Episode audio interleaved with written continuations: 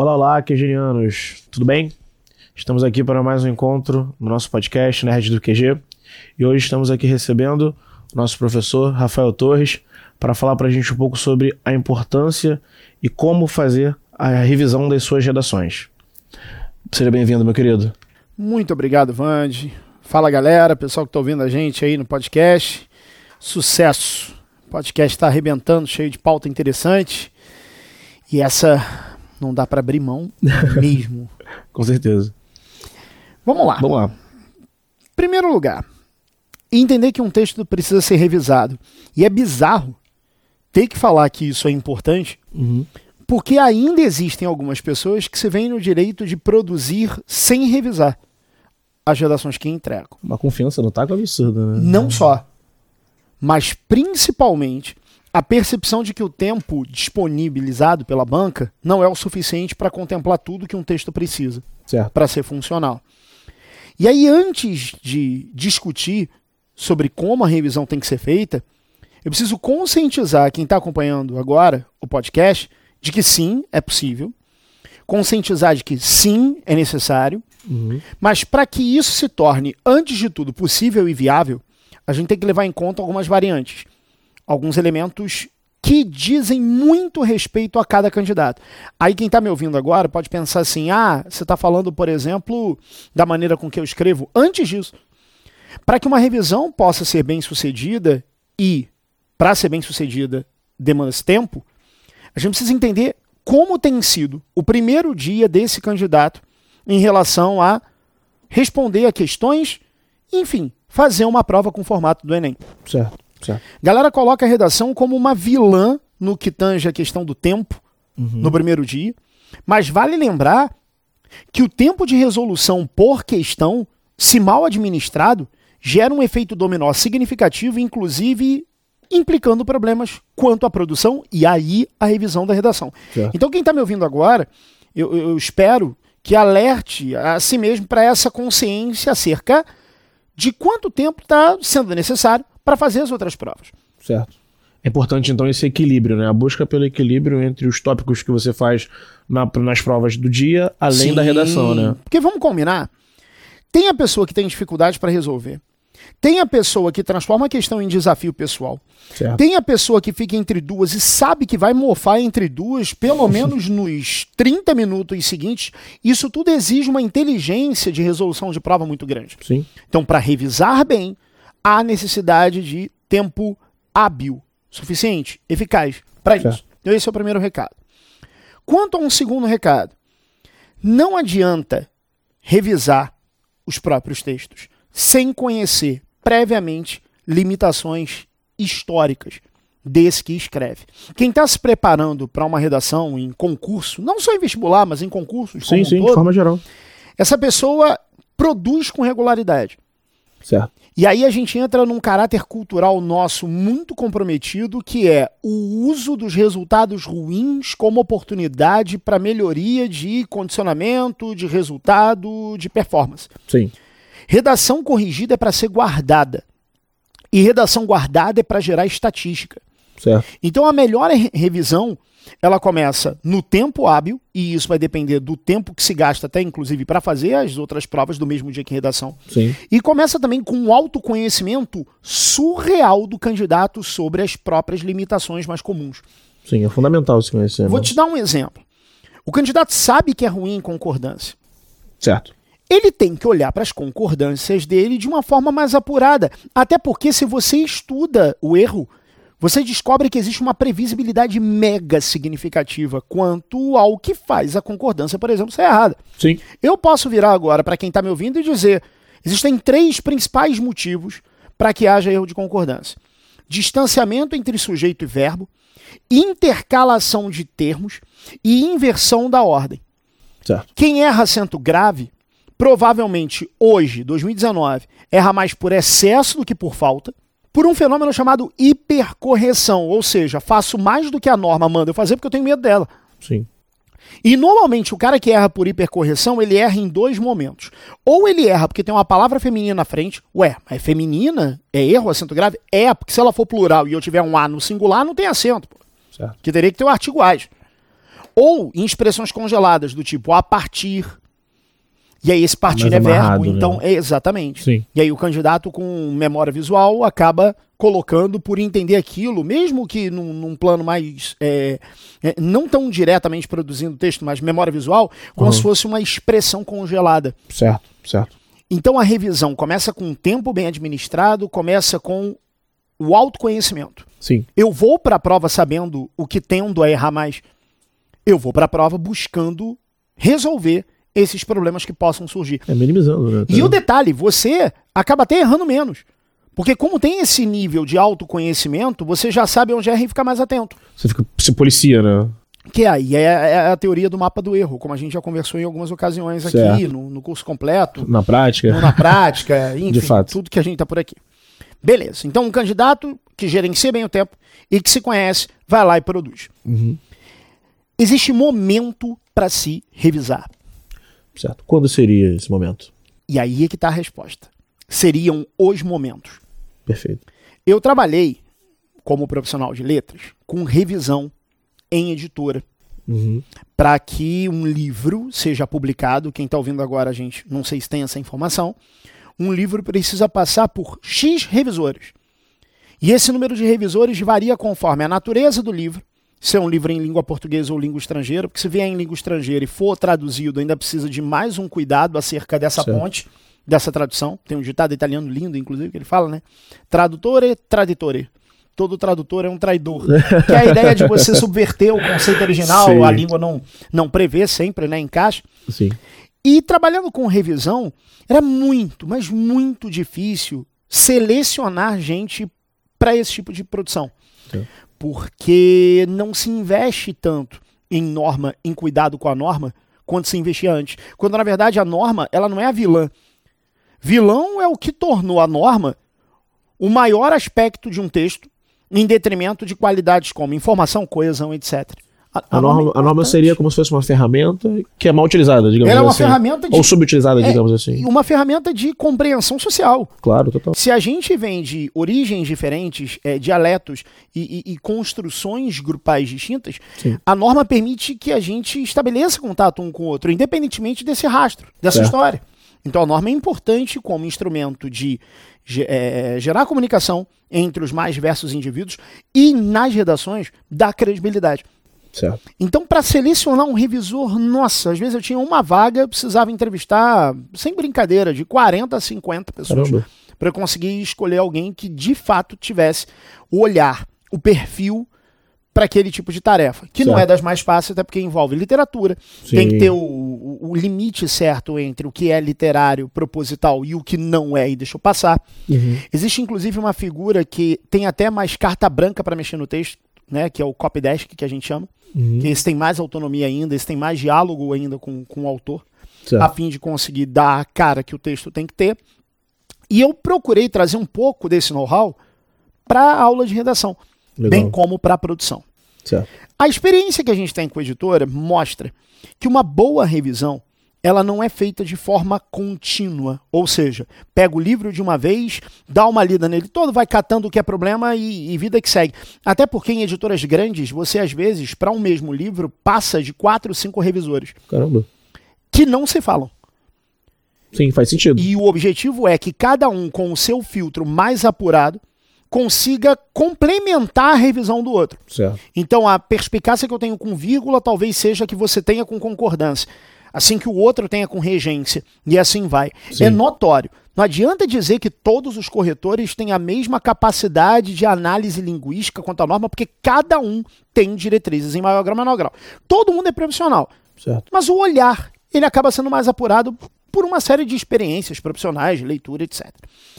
Pegando isso e levando para a redação, em primeiro lugar, a minha sugestão seria de que, aproveitando essa experiência que eu tive e constatando isso na prática, como eu constatei, que o candidato não se revisasse imediatamente e várias vezes assim que acaba de produzir. Esse, para mim, é um dos pontos que leva a maior quantidade de erros que se deixam passar. Porque o que está na cabeça dele, assim que ele acabou de escrever, é o que ele pensou em dizer. Sim. E não o que ele disse. É aquela famosa questão da, da, da discursividade. Quantos dos que estão ouvindo agora não argumentaram com professores de história, geografia e biologia que pensaram em dizer alguma coisa, mas o E não professor conseguiram transcrever aquilo, né? botar no conseguiram, papel. não, não olharam pro verbo de comando. Certo. Weber cite, e aí comentou, enfim. Sim, sim, sim. E quando você faz essa revisão logo após a produção, é um fenômeno muito interessante, que é assim, quem se revisa assim que produziu, não se revisa uma vez. Então a pessoa acabou de produzir redação, revisou uma, duas, três, quatro, cinco. Quanto menor o intervalo entre as revisões, piores elas são. É como se desse uma viciada no olhar, assim, né? Você já vai enviesado para aquilo. O que você quis dizer vai prevalecer sobre o que você disse. Sim. A capacidade de revisão aumenta na mesma proporção em que eu consigo me deslocar temporal e mentalmente do momento de produção. Então, no lugar de quem está ouvindo a gente agora, que vai fazer a prova, assim que eu acabasse a redação, eu faria duas revisões. Certo. Uma gramatical, uma varredura dos problemas gramaticais com os quais eu eventualmente tenha contato, e uma revisão tipológica. O que, que seria revisão tipológica? Seria a revisão do atendimento à tipologia dissertativa. Em outras palavras, minha introdução está com tese, meu desenvolvimento tem argumentos, um para cada parágrafo, minha intervenção está ok? Beleza. Fez essa primeira revisão, esquece a redação. Vai fazer outra coisa. Certo. De X em X tempo, aí varia muito conforme quem está acompanhando a gente agora, perfil de realização de prova, perfil de múltipla escolha, enfim, aí varia muito. Voltar para aquela redação que deixou lá Certo.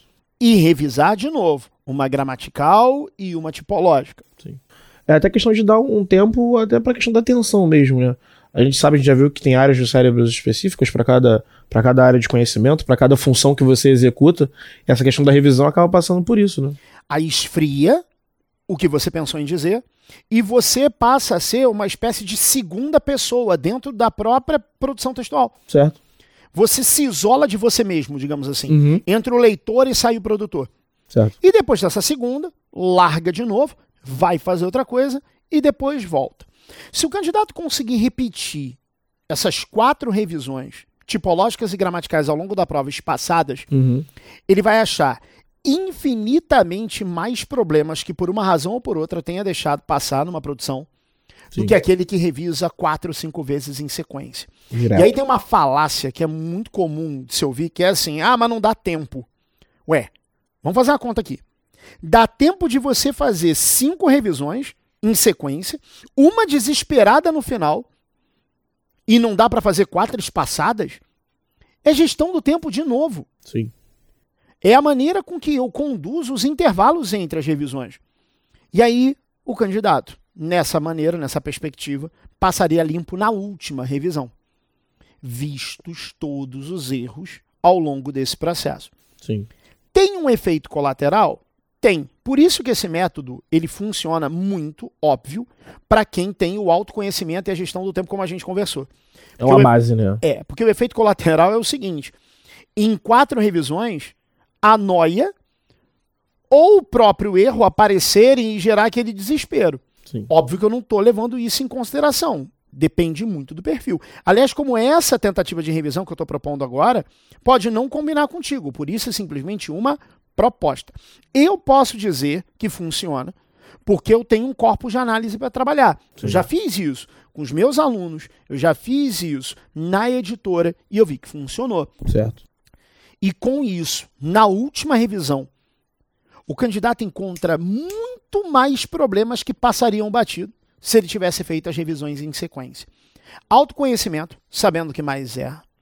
Gestão do tempo para que essa revisão seja feita nos intervalos oportunos Sim. e, né, esse autocontrole para não criar uma noia em cima daquilo que não precisa. Problematizar demais, né? Exatamente. É isso. Torres, você falou também uma questão que eu achei interessante aqui, eu até marquei, que é sobre a gestão do tempo. Existe algum tipo de, de exercício que o, que o candidato, o aluno que estuda, ele consiga melhorar essa questão da gestão do tempo? É válido usar o cronômetro realmente ou não? Porque na prova, por exemplo, você não pode usar o cronômetro, né? Sim.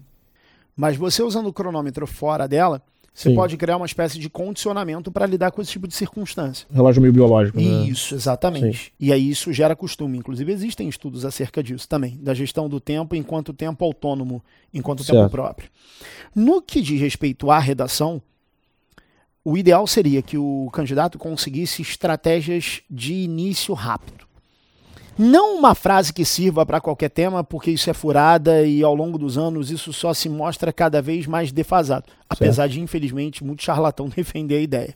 Defasado, porém difundido, É, né? defasa- é, é, isso que é o pior. E uma galera sendo infelizmente enganada por isso, mas vai chegar o dia em que o charlatão vai perder espaço. Se Deus quiser, com perdão. Associação. mas é, o protótipo de estrutura para o início. Você vai começar com histórico, você vai começar com definição ou introdução por dicionário, vai começar com flash, vai começar com bilateral. São, inclusive, estratégias para começar que a gente vê aqui no curso completo. Sim, sim.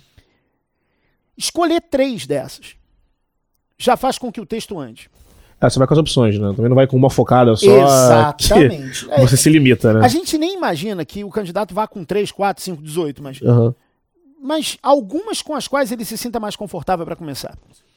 E um detalhe importante, que também auxilia na própria revisão. Uhum. Sempre seu texto pode ser melhor do que o que você escreveu, porque isso também é dilacerante. De fato. Eu odeio todas as aulas minhas que eu tenho oportunidade de assistir. Não porque talvez elas estejam ruins ou não tenham eficácia, mas eu fico procurando, e, e é desafiador dominar isso, Sim. trocentas coisas que eu faria diferente se tivesse oportunidade de gravar ou fazer aula ao vivo de novo. É uma síndrome da melhora contínua, né? Exato. Você tenta falar assim, ó, vai, vai, tem que ser melhor. tem que É, ser só que isso é Sim. dilacerante. Sim. Se você perguntar para o cara que tirou mil se ele gostou, tirando aquele docinho que de vez em quando rola de ah, eu nem achei isso tudo, muito provavelmente, jogando na sinceridade, ele não gostou, porque ele é uma pessoa nova a cada instante, cara. Sim. E como uma pessoa nova a cada instante, novas experiências, nova visão de mundo, nova produção textual. Então, a tendência é a de que nós não adoremos, gostemos daquilo que produzimos. De fato. E a gente tem que saber segurar a onda, porque de repente o que a gente entregou poderia ser melhor, mas é o suficiente para gerar os pontos.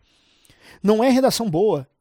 É a redação de acordo com o que a banca tem como expectativa. Essa é a lógica. Sim. É questão de você valorizar também a autoestima, né? Você, o estudo é um, é um caminho que você. Eu costumo falar que é um caminho que você percorre. Sim. Então, assim, é você entender e aceitar essa bagagem que você tem pra te dar a autoridade pra você confiar naquilo que você faz. O que, atrapalha, Basicamente isso. o que atrapalha a revisão de uma maneira surreal. Sim. Porque se eu não gosto do que eu faço, eu vou tentar trocar por alguma coisa que eu não tenho.